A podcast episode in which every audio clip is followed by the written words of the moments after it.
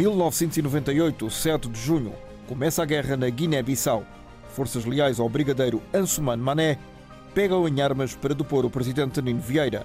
Foi o início de uma sangrenta guerra civil que durou 11 meses. A zona de guerra em Bissau está desde ontem sem combates violentos, mas já se dissipou uma ideia eh, que se tinha instalado na tarde de quinta-feira, a ideia de eh, viragem e de eh, queda dos rebeldes. Bem pelo contrário, eh, eles têm o controlo eh, da cintura terrestre de Bissau. Esta é uma, uma informação verificada no terreno pelo repórter da Antena 1, Armando Pires. Depois, há os aspectos, há os aspectos eh, humanitários que têm a ver com os milhares de, de pessoas que fugiram em debandada da cidade de, de Bissau, eles atravessaram Belenhas, eles utilizaram todos os meios. De resto, eh, eu evitaria grandes discursos para descrever a situação, porque eles são recorrentes em África e são visíveis através das imagens da televisão. Penso que todos temos presentes essas imagens de refugiados eh, em massa pelas estradas, escapando às guerras, escapando às balas. Embora aqui se deva dizer que a quantidade de gente que tem vindo pelas estradas não é de forma alguma eh, em número eh, assustador, como, como vimos, por exemplo, no Ruanda ou outra coisa qualquer no género. Mas há uma outra crise que deriva de toda esta situação uh, no terreno, é a crise dos refugiados. Ontem mesmo aqui fomos dizendo ao longo do dia, dando conta de milhares de pessoas que estavam em fuga, nomeadamente da zona de Bissau. Ao telefone direto connosco está o Secretário de Estado dos Negócios Estrangeiros e da Ocupação, Luís Amado. Muito bom dia.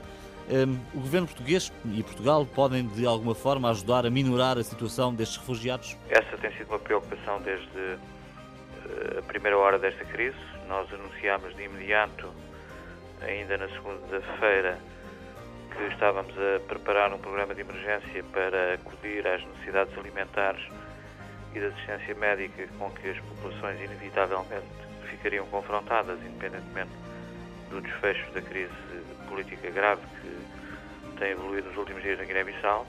O Estado de Estado dos Negócios Estrangeiros da Cooperação, Luís Amado, dando conta da disponibilidade do Governo de enviar ajuda humanitária para a Guiné-Bissau, onde, consequência dos confrontos dos últimos dias, há milhares de pessoas em fuga.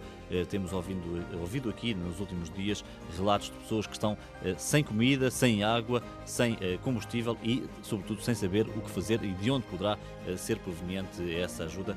Fica aqui então reafirmada a disponibilidade do governo português de ajudar os refugiados na Guiné-Bissau.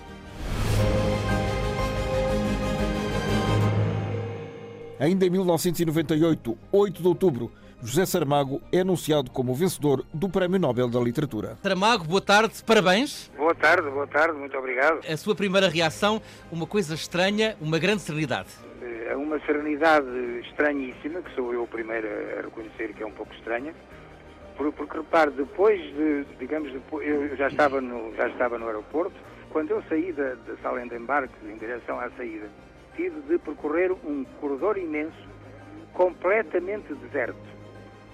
O que é estranho porque se trata do, do, aeroporto de Frankfurt, mas completamente deserto. E então eu, o Prémio Nobel, o, o pobre senhor que ali ia, completamente sozinho, levando a sua mala, a sua malinha na mão e a sua gabardina debaixo do, do, do braço, dizendo a si mesmo, pois parece que sou Prémio Nobel, e ali a solidão da, da, da, assim, daquele, daquele corredor imenso, e senti-me, quer dizer, senti-me, olha, o que lhe posso dizer é que não me senti no pináculo do mundo, senti, pelo contrário.